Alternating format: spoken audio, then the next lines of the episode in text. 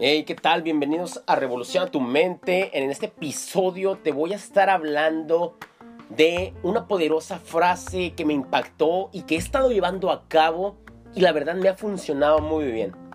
Espero que lo apliques, espero que lo lleves a cabo y tú mismo digas si funciona o no. La frase es, menos es mejor que más. Para ello inicio con la frase de Lao Tzu para conseguir conocimientos añade cosas cada día.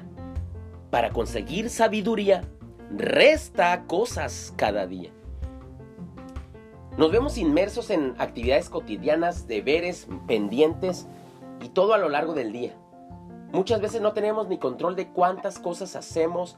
Queremos optimizar nuestros días, nuestras horas y hacer lo más posible. Pensamos que entre más cosas agendamos para hacer, somos más productivos. Sin embargo, ponte a pensar cómo te has sentido cuando en un día tienes muchísimas cosas por hacer. Acuérdate cuál es la sensación. Apenas te estás despertando quizás y sabes que ese día va a ser demasiado ajetreado.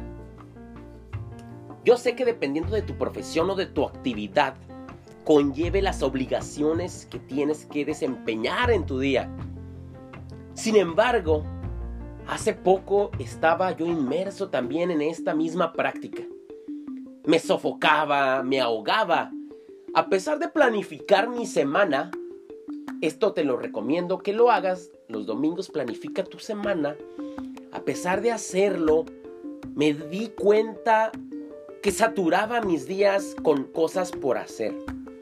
Y no fue hasta que leí un libro en particular que me hizo darme cuenta del error en el que estaba cayendo y que muchos lo hacemos. Que incluso va muy a la par con el año nuevo, cuando la gente se plasma un sinfín de cosas que quiere lograr durante ese año. Ve demasiadas cosas que no sabe ni por dónde empezar. Se saturan, se frustran y terminan abandonando. Lo mismo nos pasa a nosotros. Tenemos tantos pendientes por hacer que de repente son demasiadas y avanzamos poco. En cambio, imagínate una persona que su única prioridad a lo mejor es aprender inglés. Imagínate que su única prioridad es aprender inglés. Esta persona no tiene otro pendiente, otra necesidad o algo que quiera hacer por lo cual descartó aprender a bailar bachata, descartó aprender a andar en patines y descartó sin fin de cosas más. ¿Por qué? Porque su prioridad es aprender inglés. Esta persona dedica la mayor parte de su tiempo a, a lograr este objetivo. Toma clases, ve videos, va a practicar, etc. Con dedicación, después de cierto tiempo, obviamente va a variar de la persona, va a lograr su resultado. Y tú me dirás, pero en mi caso, tengo que trabajar, tengo que atender a mi familia, atender a mis hijos, atender a la esposa, al esposo y otras cosas que hay que hacer. Lo sé, estoy muy, muy consciente de ello. Te comprendo porque estoy igual que tú. También me encuentro entre otras actividades. Sin embargo, te repito, todo va a partir de nuestra planificación semanal. Debes de ser consciente e inténtalo. Ser conscientes de cómo organizar nuestra, nuestra prioridad. Durante la semana tú pregúntate, ¿cuál es mi prioridad esta semana? O incluso, si quieres ser un poco más específico, una prioridad por día. De tal manera que ese día tu objetivo va enfocado a una sola cosa. Con ello no quiero decir que no vas a hacer nada más en ese día.